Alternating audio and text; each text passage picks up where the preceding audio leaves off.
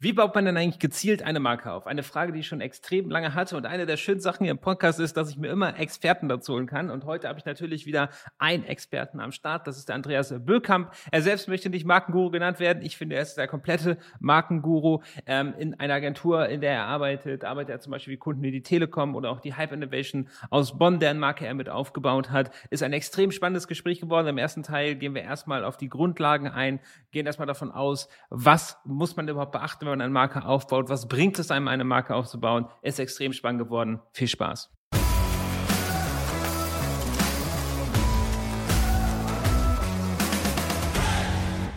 Und bei mir ist heute der liebe Andi, weil Andreas nennt ihn nur noch seine Mutter.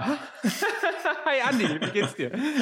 Ja, hallo Florian, grüß dich. Vielen Dank für die Einladung. Wir haben gerade schon gesagt, du musst noch dein äh, LinkedIn-Profil anpassen. Das alle nennen dich Andi, aber da steht noch Andreas.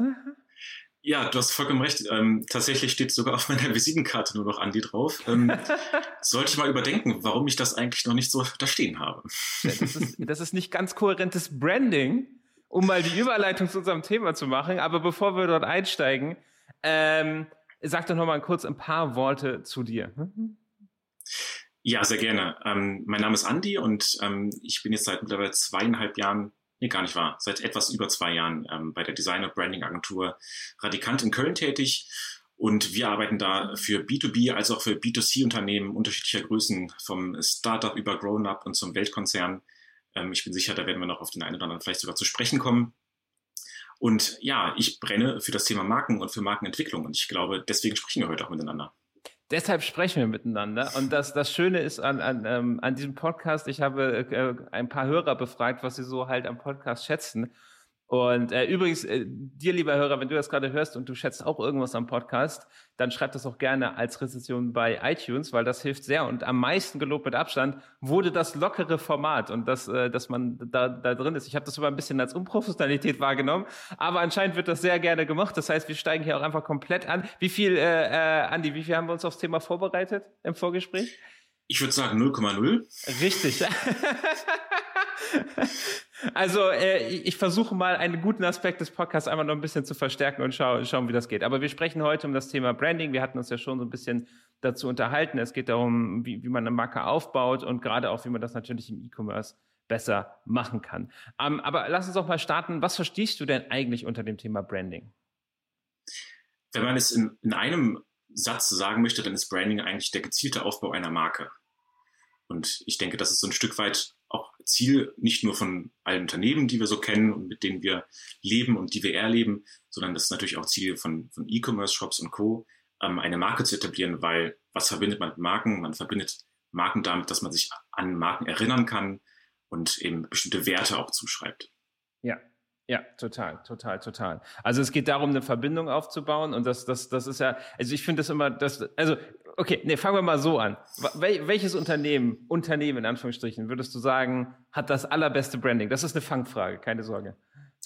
Eine Fangfrage, auf die ich mittlerweile eingestellt bin, weil das natürlich viele Leute fragen, wenn man sich damit auseinandersetzt. Und ähm, ich würde fast sagen, ähm, die Antwort ist langweilig, aber ich würde Apple als Antwort geben. Und zwar einfach deshalb, weil, weil das Branding von Apple so unfassbar einfach zu merken ist. Und man, man sieht ja auch den Erfolg des Unternehmens, ähm, der auch daran begründet ist, dass eben die, die Kernbotschaften, die von der Marke vermittelt werden, eben auch überall gleich wahrgenommen werden. Also diese Wertigkeit, ähm, den, den guten Service, den man bieten möchte und vor allem ja auch die Qualität und Langlebigkeit, die damit verbunden werden soll, die ist meinem Empfinden nach als, als Marke weltweit etabliert. Und ähm, wenn man sich jetzt beispielsweise auch die Historie der Marke mal anschaut, ähm, wie die sich weiterentwickelt hat, fest, stellt man zum Beispiel auch fest, dass das ja sehr kohärent geblieben ist. Also da gab es nicht viele große Veränderungen, was auch immer ein sehr, sehr gutes Zeichen dafür ist, dass ja beispielsweise ein Logo, was lange eben gleich bleibt, auch eine, ja, eine positive Wirkung hat. Wenn man sich regelmäßig ständig neu verändern muss, dann, dann ist das in der Regel kein gutes Zeichen für eine beständige Marke. Da, da werden wir auf jeden Fall später nochmal drauf eingehen und um die Fangfrage mal aufzulösen. Ich glaube, also ich bin da bei Apple auch komplett bei dir. Dieser Podcast wird gerade auf einem äh, MacBook recorded, also der Apple-Virus hat mich da auch definitiv befallen. Aber ich glaube, es gibt ein Unternehmen, was noch einen viel, viel besseren Job gemacht hat und ich habe Unternehmens ein bisschen in Anführungszeichen gesetzt, weil ich sehe es als die katholische Kirche. Uh, spannend. Äh, da bin ich mal auf deine Begründung gespannt. naja, wie viele Menschen auf der Welt kennen nicht das Kreuz als Brandlogo? Ja, wenn es darum geht, ein, ein Zeichen zu etablieren, dann ist das mit Sicherheit ein gutes Beispiel. Aber es geht ja auch darum, ähm, wie, eine, äh, wie ein Zeichen wahrgenommen wird. Und ich würde die Vermutung aufstellen, dass ähm, wenn man das Ganze innerhalb eines Graphen darstellt, äh, dass die positive Wahrnehmung eines Kreuzes tendenziell eher abgenommen hat. Da, da bin ich auch, da bin ich auch bei dir. Aber welche Marke hat halt mehr als zwei, 2000 Jahre existiert? So, also von heutigen Marken, da sind wir froh, wenn eine Marke in, in 10 Jahren, 20 Jahren, 30 Jahren existiert.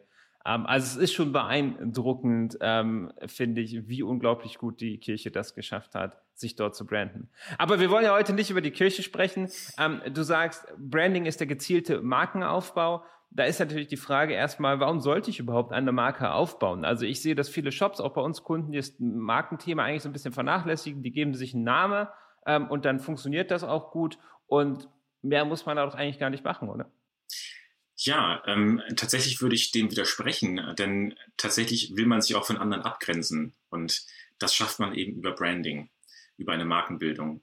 Denn heutzutage gibt es kaum noch Bereiche, wo ich alleine sagen kann, ich verkaufe jetzt die neueste coole fancy Matratze oder was auch immer ich äh, vertreiben möchte, ähm, sondern da gibt es auch immer andere auf dem Markt, die das gleiche Produkt oder in ähnlichen Abstufungen zumindest ähm, versuchen auf den Markt zu bringen und an die Zielgruppen zu verkaufen. Und ähm, um in diesem Dschungel aufzufallen, muss man natürlich irgendwie herausstechen. Und das schafft man eben über gelungenes Branding. Okay, also du sagst, Branding-Faktor ist extrem wichtig zur Differenzierung, gerade wenn ich ein vergleichbares Produkt habe. Ja, und es gibt auch immer so ein sehr, sehr schönes Beispiel, ähm, das ich schon mal ganz gerne auch äh, in Kundengesprächen erwähne, ist nämlich, dass wir mittlerweile als Mensch, gerade in dieser digitalen Welt, ähm, ja, eine kürzere Auffassungsgabe haben als ein Goldfisch. Ja. Ähm, alle, die schon mal vor einem Aquarium standen, wissen, irgendwie schwimmen die ständig gegen die Scheibe, weil sie vergessen, dass dort eine Scheibe ist. Und ähm, ich glaube, Goldfisch, das war in einer Studie, ähm, hat ähm, eine Auffassungsgabe von zwölf Sekunden. Bei uns Menschen liegt sie, glaube ich, mittlerweile bei neun Sekunden. Ähm, das unterstreicht einfach nochmal die Tatsache, wie wichtig es ist, auch mit, ja, mit dem ersten Moment, äh, in der wir eine Marke wahrnehmen, auch ähm, ja, aufzufallen und dass wir Menschen uns eben diese Marke auch merken können.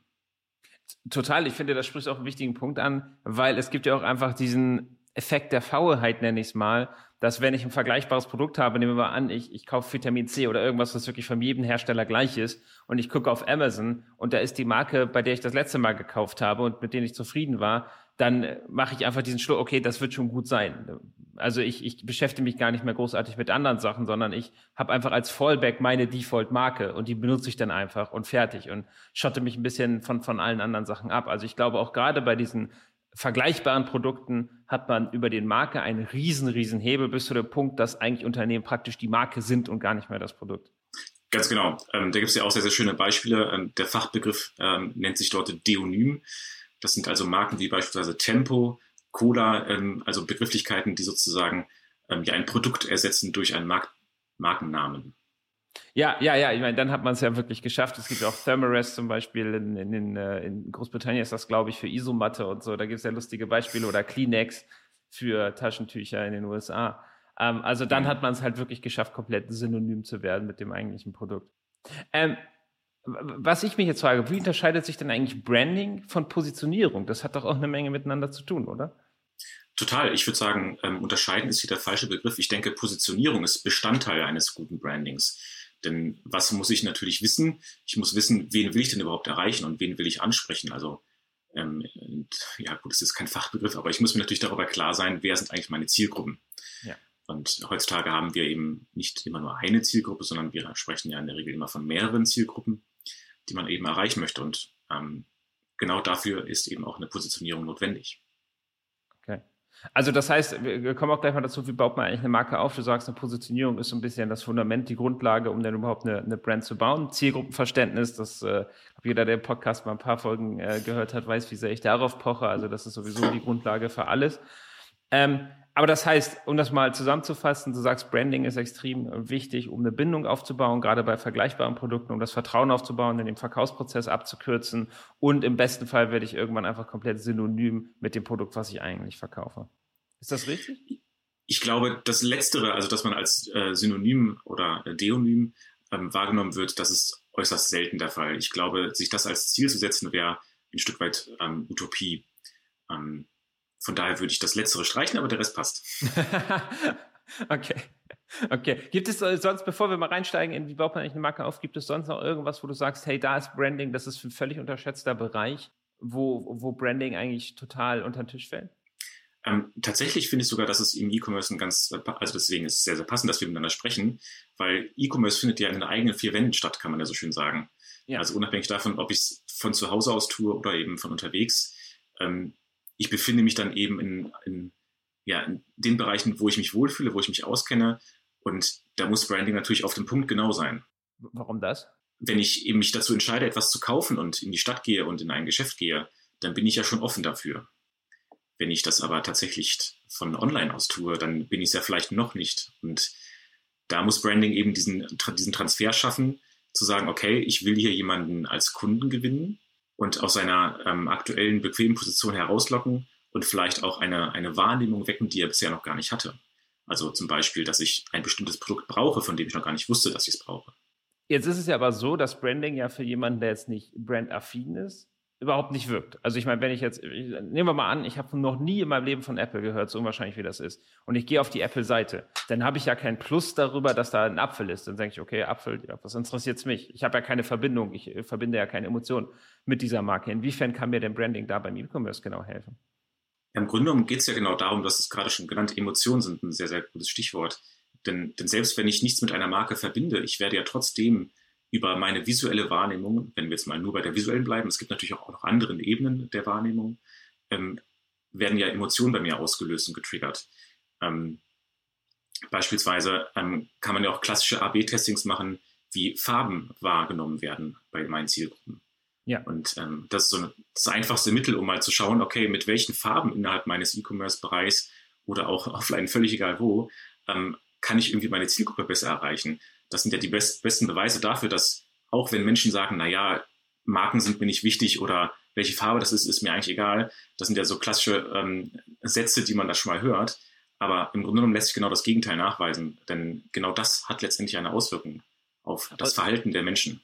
Total, sehr spannend. Da gehen wir gleich auch noch auf jeden Fall, auf jeden Fall mal rein. Und ein, einen Punkt möchte ich hier noch hinzufügen, dass auch in dieser Anfangszeit, also man hat ja diese verschiedenen Stadien ähm, im E-Commerce, wie auch in den meisten Sales-Prozessen, dass man so von von ich habe ein Problem zu ich kenne die Lösung, ich kenne spezifische Lösungen und so weiter. Und das gerade in dem Bereich, wenn man dann zum Beispiel über Influencer ähm, dort Marketing macht und die benutzen ein bestimmtes Produkt von einer bestimmten Marke, erwähnen das öfter und so weiter, dass ich dort schon ein, ein, ein Brand-Bonding aufbauen kann, bevor überhaupt der Käufer da ist. Und wenn er dann auf den Job kommt oder sich dann mit der Marke hinaus auseinandersetzt, dann ist er schon in einem richtig guten Zustand, so zu kaufen. Er hat schon Vertrauen aufgebaut und so weiter. Ganz genau. Ja.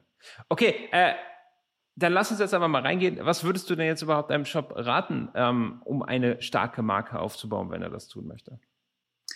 Ähm, ich würde sogar sagen, bevor man seinen eigenen Shop ähm, aufbaut, sollte man sich die Konkurrenz ganz genau anschauen. Und ähm, natürlich analysieren, okay, wie tritt diese Marke auf und was ist vielleicht ähm, ja, ein USP gegenüber diesem Store, den ich entwickeln kann oder den, den meine Marke etablieren möchte. Und ähm, da fängt es im Grunde genommen an. Also bevor man irgendwie ähm, ja einen E-Commerce-Shop selbst schon baut oder gebaut hat, denke ich, ist es sehr, sehr wichtig eben zu screenen. Was, was gibt der Markt her? Was ist bereits auf dem Markt und wie wird sich dort positioniert? Das ist klassischerweise dann auch ja, Teil dieser Analysephase, die man ähm, im Idealfall durchgeht, um dann eben auch zu schauen, ähm, wie kann ich meine Zielgruppen oder wenn ich die noch nicht habe, welche Zielgruppen sollte ich ansprechen? Denn es kann ja auch sein, dass ich beispielsweise, nehmen wir das von vorhin mit der Matratze, ähm, wie kann ich meine Matratze eben besonders gut vertreiben digital, ähm, wenn ich eben beobachte, dass bestimmte Zielgruppen noch gar nicht angesprochen worden sind.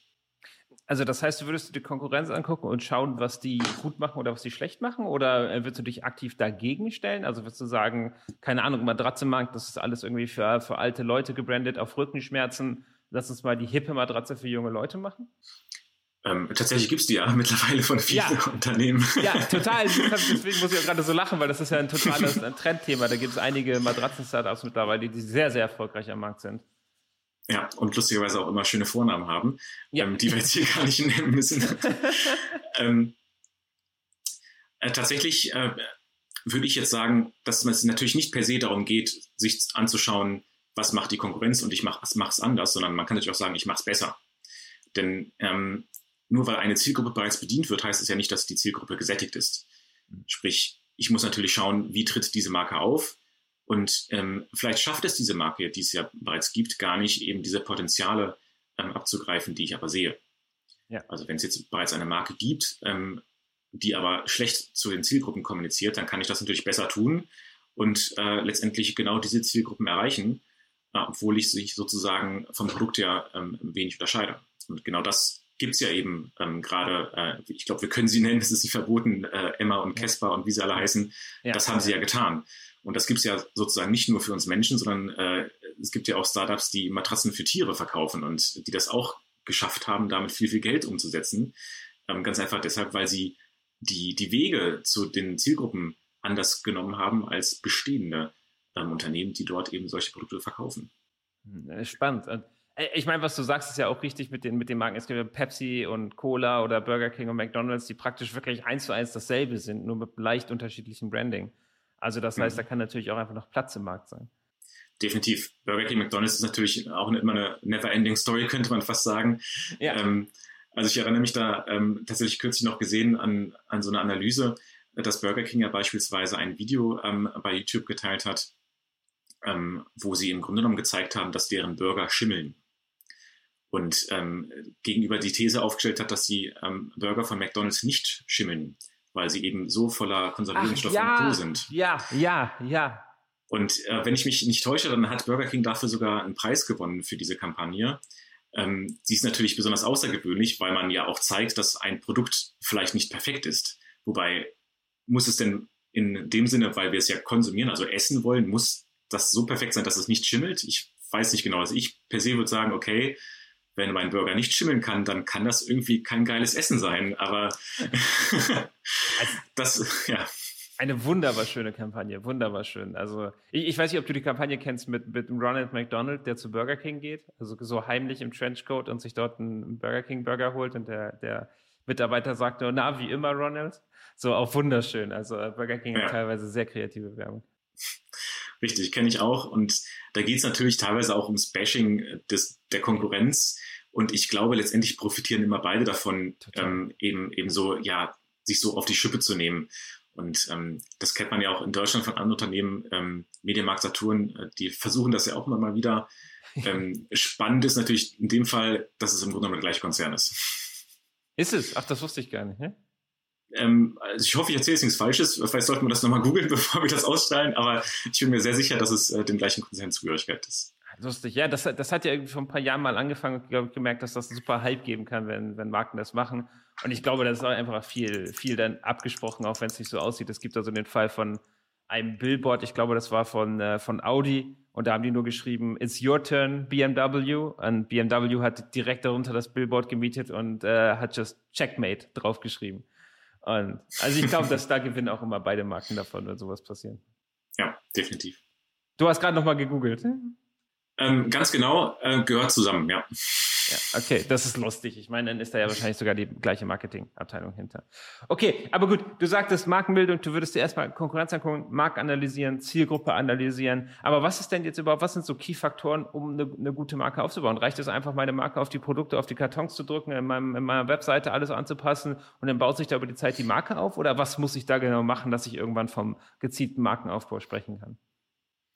Ja, vielleicht müssen wir da sogar noch einen, einen Schritt zurückgehen und ähm, bevor wir jetzt an Produkte denken, die wir ähm, natürlich irgendwie auch logistisch zum ähm, Endkunden bringen müssen, ähm, müssen wir natürlich an einige Dinge festlegen. Also Branding ähm, sind ein Stichwort, ein Begriff, der hier wichtig ist. Corporate Design ist mit Sicherheit ein anderer, der damit einspielt. Das heißt, ich muss ja irgendwie eine Gestaltungsform für mich haben.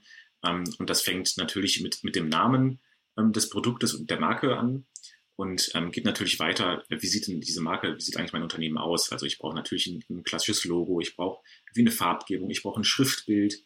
Das kann ich dann natürlich auch nochmal unterscheiden zwischen, zwischen digital und offline. Ähm, ich brauche natürlich eine Farbgebung, die, die mich wiedererkennbar macht. Und all das zusammen ergibt ja ein, eine Wiedererkennbarkeit meiner Marke. Und ähm, wenn man diese Faktoren zusammenspielt, natürlich, ähm, ich habe jetzt so die, die Basics genannt, ich kann natürlich noch ein Key Visual einbauen, ich kann natürlich eine Bildsprache entwickeln, ich kann einen Illustrationsstil haben. Also das ist natürlich sehr, sehr viel möglich. Und all das zählt sozusagen auf die Wiedererkennbarkeit von meiner Marke ein. Und die trägt natürlich dazu bei, dass wenn ich eine Marke sehe, ähm, bestimmte Emotionen ähm, ausgelöst werden und ich vielleicht sogar auch bestimmte Werte oder ähm, ja, genau das eben mit dieser Marke auch verbinde und mich dann eben ihr zugehörig fühle. Und ähm, genau dann passiert so etwas, wie du es vorhin auch schon angedeutet hast, dass ich gar nicht mehr schaue, okay, ähm, gibt es da jetzt irgendwie ein anderes Produkt von irgendjemandem anderen Hersteller, sondern dann, dann gehe ich, nehme ich es auch in Kauf, dass das Produkt vielleicht was teurer ist, wenn ich mich damit identifizieren kann und wenn genau die Emotionen in mir angesprochen werden, ja, die ich dann eben auch in dem Moment suche. Ja, total, total. Das ist auch äh, interessant, dass du das Thema Werte ansprichst. Wie wichtig siehst du das für einen guten Markenaufbau? Ich denke, letztendlich ist es unerlässlich, wie möchte ich denn bei dem Kunden wahrgenommen werden? Und das sind ja nicht nur Emotionen, sondern daraus entstehen natürlich auch Werte.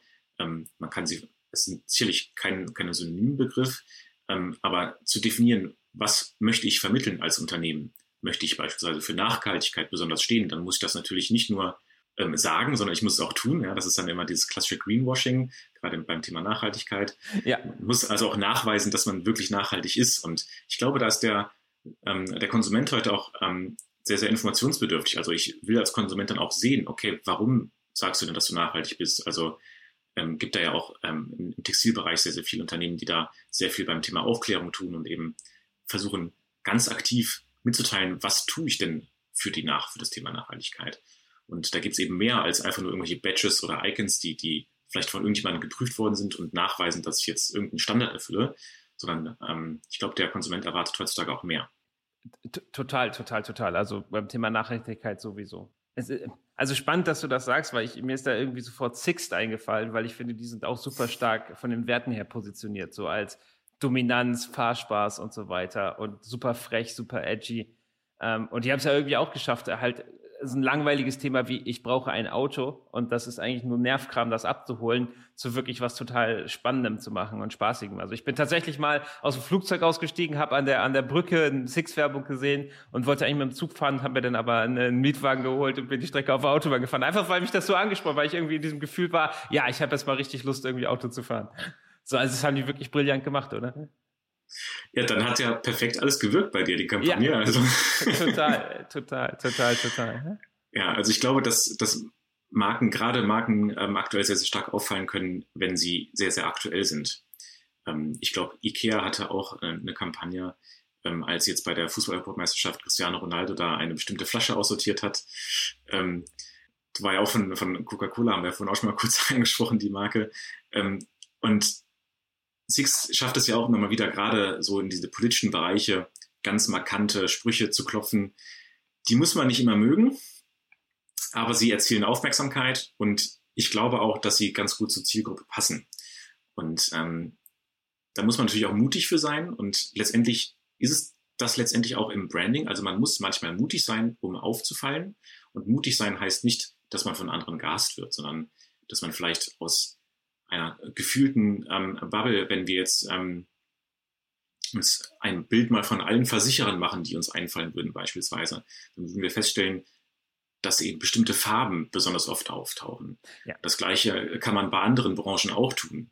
Und ähm, da kann es dann auch zum Beispiel einfach mutig sein zu sagen, okay, ich möchte aus, dieser, aus diesem Farbspektrum, was, was der Nutzer gewohnt ist, einfach mal ausbrechen und mich anders darstellen. Ja. Und das kann dann eben schon sehr stark helfen. Also ähm, als Beispiel würde man hier ähm, bei Banken vielleicht auch N26 mal äh, nach vorne stellen, die einfach Frage, ja. optisch ähm, auch total anders auftreten und ähm, nicht nur dadurch, sondern natürlich auch über die Art und Weise der Kommunikation, eben dieses junge, ich glaube sogar, sie sprechen auch per Du, ähm, also bewusst mal mit den Dingen brechen, die sonst in einer Branche üblich sind. Total. Und was man da sagen muss, weil mit dem Per Du zum Beispiel, ich finde, gutes Branding, gutes Positionierung sorgt auch immer dafür, dass die Leute, die du nicht dabei haben möchtest bei dir, ähm, dass die sich auch einfach abgeschreckt fühlen. Also, weil ich meine, jemand, so der klassische Bankkunde, keine Ahnung, sagen wir mal Ende 50, der wird, wenn der per Du auf einer Bankseite angesprochen wird, wird er weggehen. Und das ist ja auch Ziel. Das ist ja auch der Kunde, den N26 überhaupt gar nicht, ähm, gar nicht ansprechen möchte. Aber das finde ich auch immer wichtig, dass gutes Branding halt auch sich klar positioniert und auch klar sagt, hey, du, du passt hier nicht rein. Das sind nicht deine Werte, du wirst woanders glücklicher.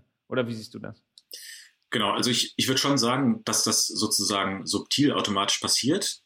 Ähm, aber das ist nichts, worüber man sich im Vorhinein bewusst Gedanken machen muss. Also man muss sich keine Gedanken darüber machen, wie kriege ich die Zielgruppe, die ich nicht haben möchte, raus, sondern das ja, ist natürlich ja, das ein Nebeneffekt dessen, wenn ich mich auf meine Zielgruppen fokussiere, dann habe ich natürlich indirekt auch bestimmte andere Gruppen ausgeschlossen, ist ein böses Wort, aber die spreche ich einfach nicht so aktiv an und die fühlen sich dann dementsprechend auch nicht so zugehörig zu meiner Marke.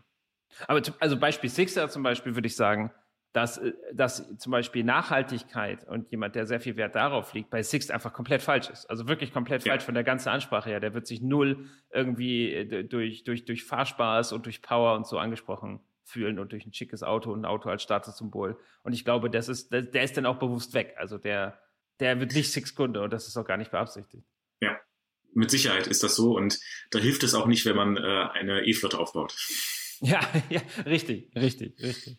Okay, ähm, also vielleicht können wir da auch mal ein bisschen praktisch reingehen. Du sagst ja, du arbeitest in der Agentur auch so an Großmarken, an äh, DVK hast du genannt und, und, und Telekom. Wie würdest du jetzt konkret vorgehen, so Step by Step, wenn jetzt zum Beispiel ein Online-Shop auf dich zukommt und sagt, hey, wir wollen unsere Marke ein bisschen stecken, stärken, wir möchten in den Köpfen der Kunden nachhaltig drin bleiben?